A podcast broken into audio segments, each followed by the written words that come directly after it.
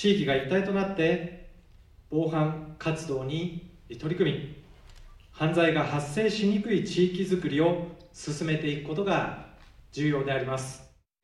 全国地域安全運動は住民や自治体などが連携しより安全な地域づくりを目指す取り組みで特殊詐欺の被害防止などが重点ポイントとされています。地域住民の防犯意識の向上を図るための施策に取り組んでまいります